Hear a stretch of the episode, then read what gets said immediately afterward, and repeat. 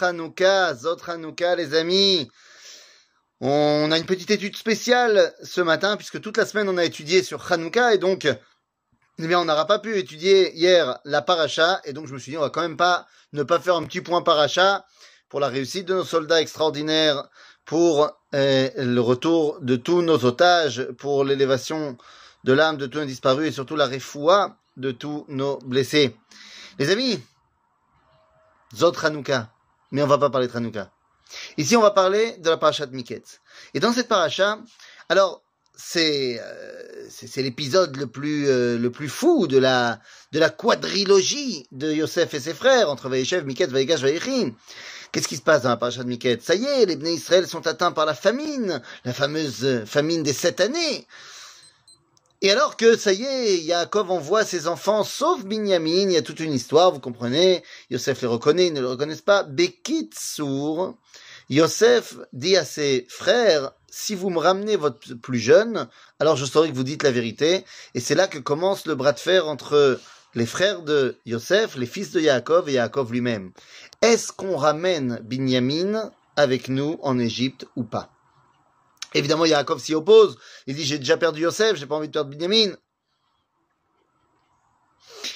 Et alors que Yaakov dit cela, commencent les tentatives pour le convaincre de ramener Binyamin. Le, calcul est simple. Pour Yaakov, il faut protéger Binyamin. Pour les frères de Yosef, si on ramène pas Binyamin, il n'y aura plus personne à protéger. Ainsi, Réhouven, l'aîné, s'avance et dit à son père, écoute, si jamais je ne te ramène pas Binyamin, Tamit. Tue mes deux fils. Alors littéralement, on pourrait dire, voilà, Rouven, il a deux enfants, il dit, si je te ramène pas Binyamin, tue mes enfants. Bon, je vois pas en quoi ça va régler le problème. C'est pas parce que tu perds un fils que tu te dis, bah alors je vais tuer deux petits-fils. Et là, nous dit le Hari, que Rouven n'a pas dit, je vais tuer mes fils. Il dit, en tant que Bechor, en tant qu'aîné, je mérite d'avoir deux fils, c'est-à-dire deux parts d'héritage. Eh bien, ce mérite-là, prends-le-moi, si jamais je ne te ramène pas Binyamin. Et Yaakov de lui répondre, mais enfin, mon ami, ça fait déjà longtemps que tu n'es plus le Bechor, avec ce que tu as fait avec Bilha. Donc, en gros, c'est trop tard pour toi. Et à ce moment-là arrive Yehuda et va dire une phrase clé. Anochi et Herveno. Littéralement, je suis le garant de mon frère.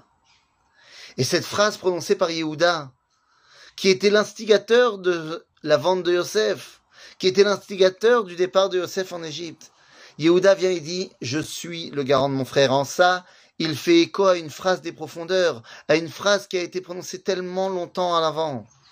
Lorsque Caïn avait répondu à Dieu, lorsque Dieu lui avait demandé, mais enfin, où est Evel Achicha?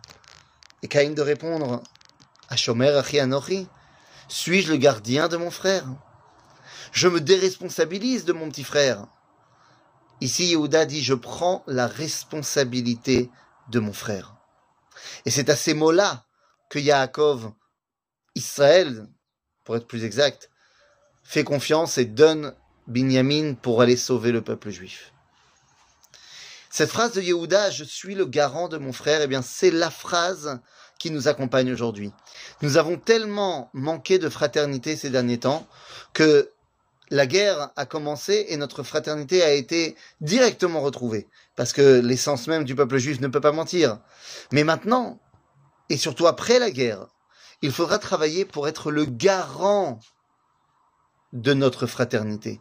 Chacun d'entre nous, nous devons prendre la responsabilité d'être le garant de notre frère, d'être celui qui va faire en sorte que même s'il n'est pas comme moi, et même s'il ne pense pas comme moi, il est mon frère et il restera mon frère à jamais. Shabbat shalom.